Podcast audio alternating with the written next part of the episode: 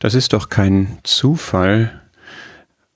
Das gab es auch in unserem Leben in einer sehr einschneidenden Weise, als wir ähm, eine unserer Möhne-Freizeiten hatten unter dem Thema Gott der Allmächtige, Gott der Souveräne.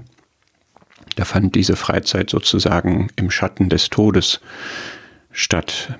Es lag mein Schwiegervater im Sterben.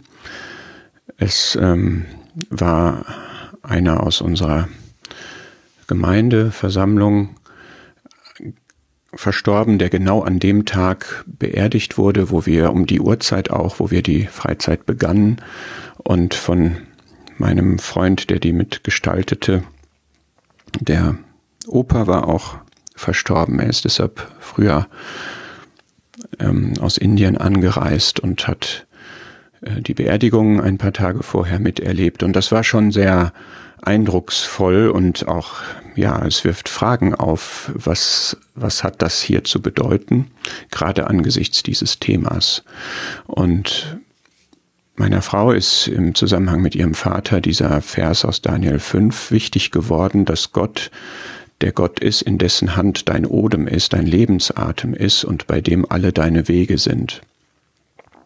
Das heißt, wenn man da so am Sterbebett sitzt und sieht, wie der, der Brustkorb sich noch hebt und senkt, aber es ist schon kaum noch Leben eigentlich da, nur noch diese, diese Funktion ist, ist noch intakt, aber mehr ist da nicht mehr, dann führt einen das wirklich an den Rand der, der Existenz, der irdischen biologischen Existenz und macht einem bewusst, es ist wirklich, der Atem ist wirklich in Gottes Hand.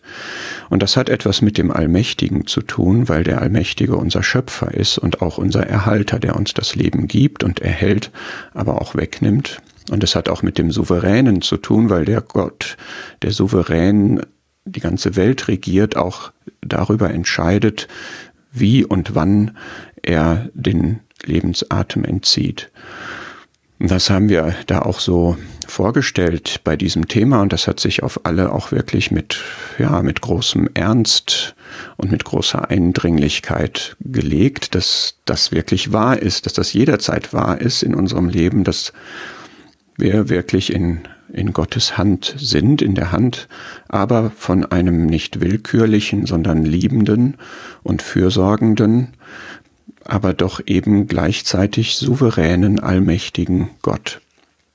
Und Gott hat es dann so geführt, dass an dieser Freizeit ähm, mein Schwiegervater heimgegangen ist, also während der Freizeit an einem anderen Ort, aber zeitgleich und das war ein, ein, ein gewaltiges Erlebnis, wie sich dann die Verheißung aus 2. Korinther 1 bewahrheitet hat, dass Gott in dessen Hand der Atem ist, zugleich der Gott allen Trostes und der Vater der Erbarmungen ist, weil das jetzt ein Umfeld war, wo man einen wirklich, äh, ja, irrealen, wenn man so will, ungewöhnlichen, unverständlichen Frieden und Trost bekommen hat.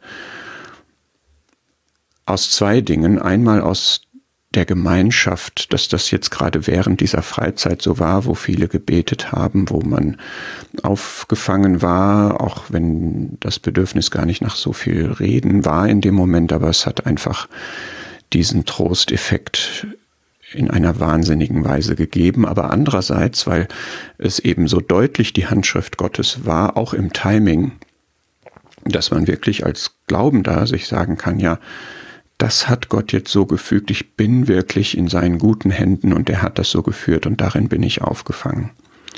Im Schatten des Todes, auch da geschehen Dinge, die kein Zufall sind, sondern die Gottes Handschrift tragen.